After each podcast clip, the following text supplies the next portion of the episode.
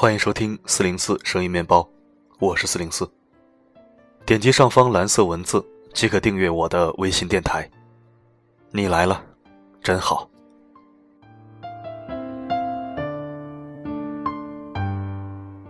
你是否曾经对一个现象产生过问号？那就是为什么丈母娘喜欢女婿，而婆婆讨厌儿媳？今天我来告诉你为什么。文字来自雅贤。声音来自一直温暖你的四零四。我读，你听，祝你好眠。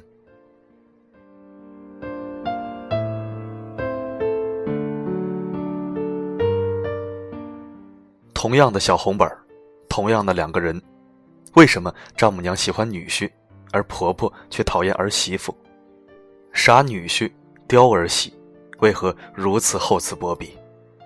女婿是客，需招待；儿媳进门得管教。女婿通常是不和丈母娘家生活在一起的，周六周日逢年过节，带着外孙来看看姥姥姥爷。换句话说，女婿是客，客人是要招待的。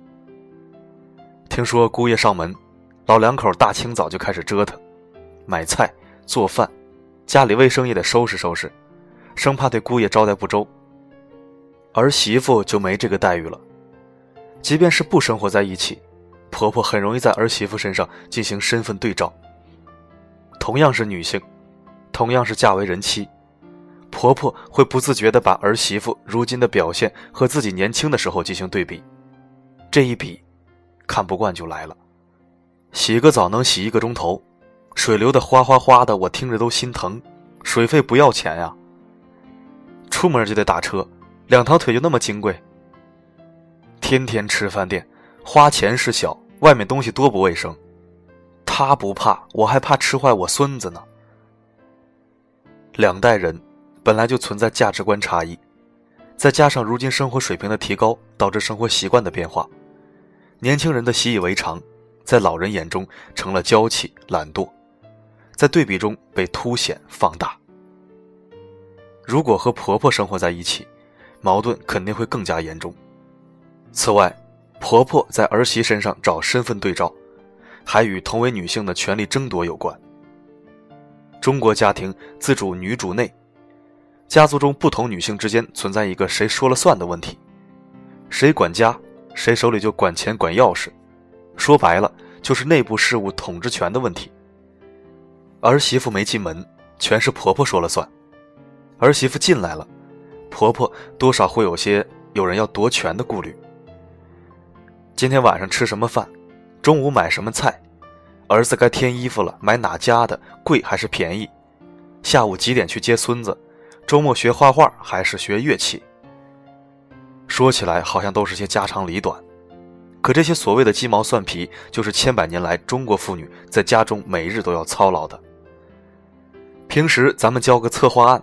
有人指手画脚，尚且心里不自在，况且是和自己的儿子、老公有关的事情，外人看来可能是何必呢？但在他们看来却无比重要。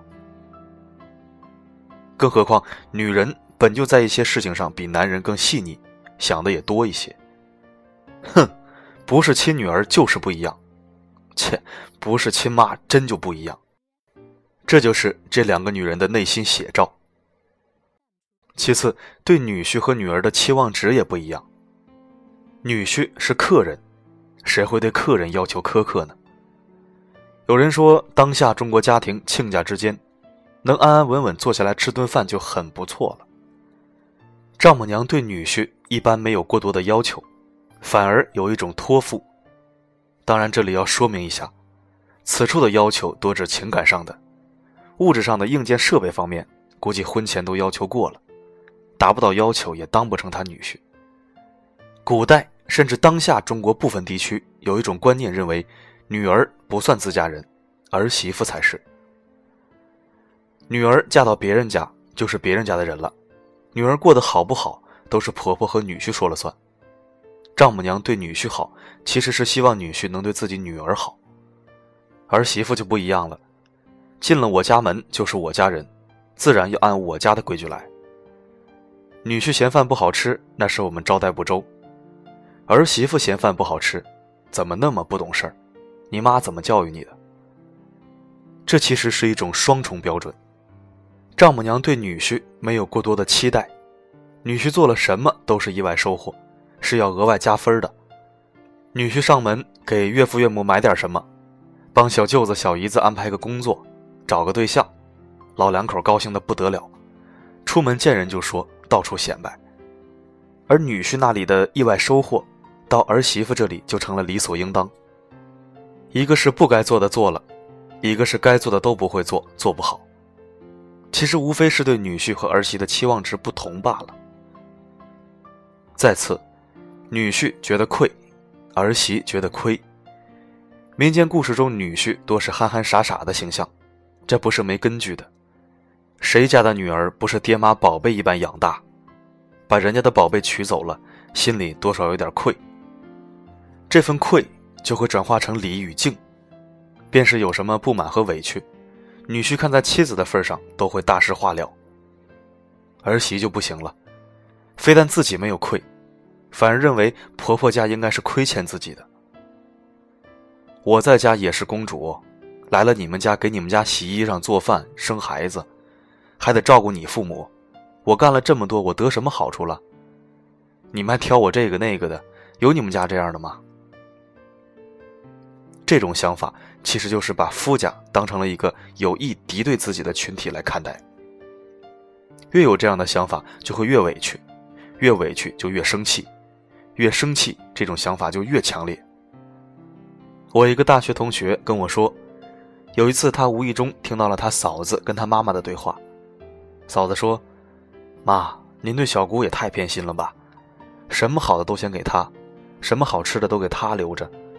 她上学花了家里那么多钱，您也不心疼？怎么我花一分钱您就说我浪费呀？看在您孙子的份上，您也不能太偏心了。”当时我觉得他嫂子这话挺可笑的，这不废话吗？那是人家亲闺女，难道不疼自己亲生的疼你？几年过去，换个角度想想，儿媳妇也真心不容易。自己的父母没时间伺候，一门心思的伺候公婆，结果还是被当做外人。儿媳妇这个外人的身份，有时候还真不容易改变。有个女同事刚结婚，想跟公婆和几个大姑子搞好关系。出去旅游，给他们带礼物，寄过去以后，人家打来电话感谢，都是找儿子弟弟说。人家只当这东西是儿子弟弟买的，根本不屑这个儿媳弟妹，压根不领情。一个小故事很经典，有个老太太，天天跟邻居说自己儿媳妇懒，什么活也不干，就知道坐着等吃饭。人家问她，那你的女儿要是也这样呢？老太太说，那当然好了。我女儿就享福了，我就盼着她能这样呢。月圆这东西是什么也无法替代的。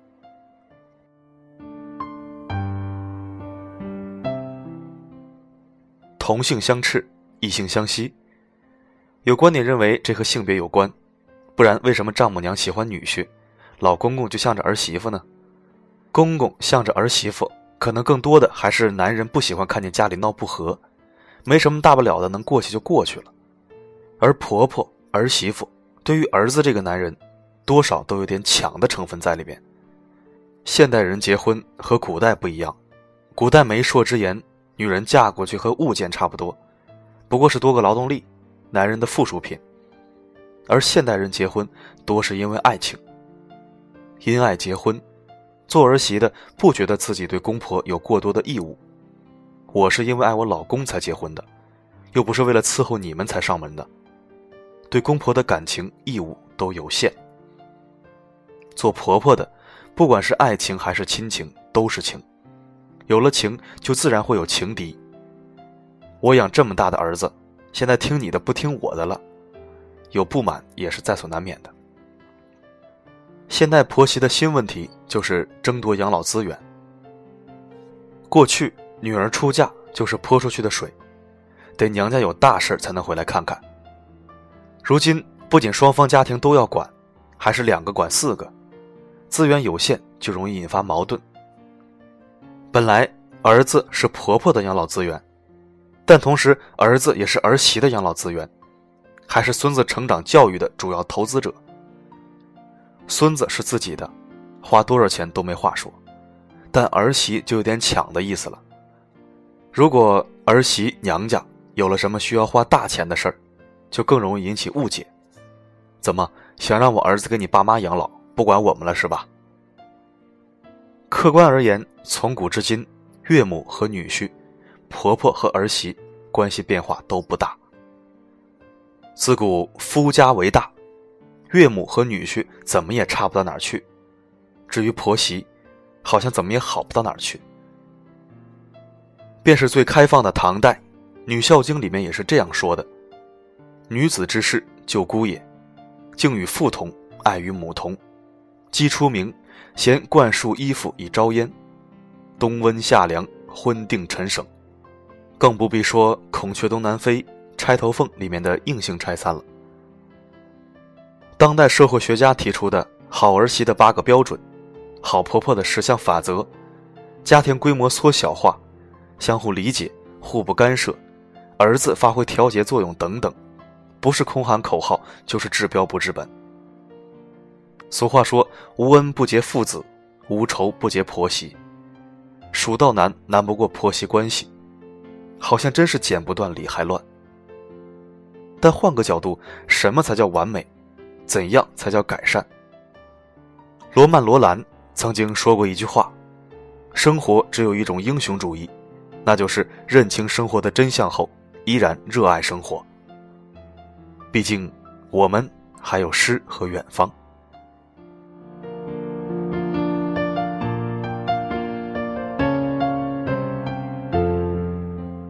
感谢收听。这里是四零四声音面包，一枚可以听的公众号。如果喜欢我的声音，可以关注或者置顶公众号，每天一到两篇精选文章，我读你听。我的声音能否让你享受片刻安宁？我是四零四 Not Found，我只想用我的声音温暖你的耳朵。my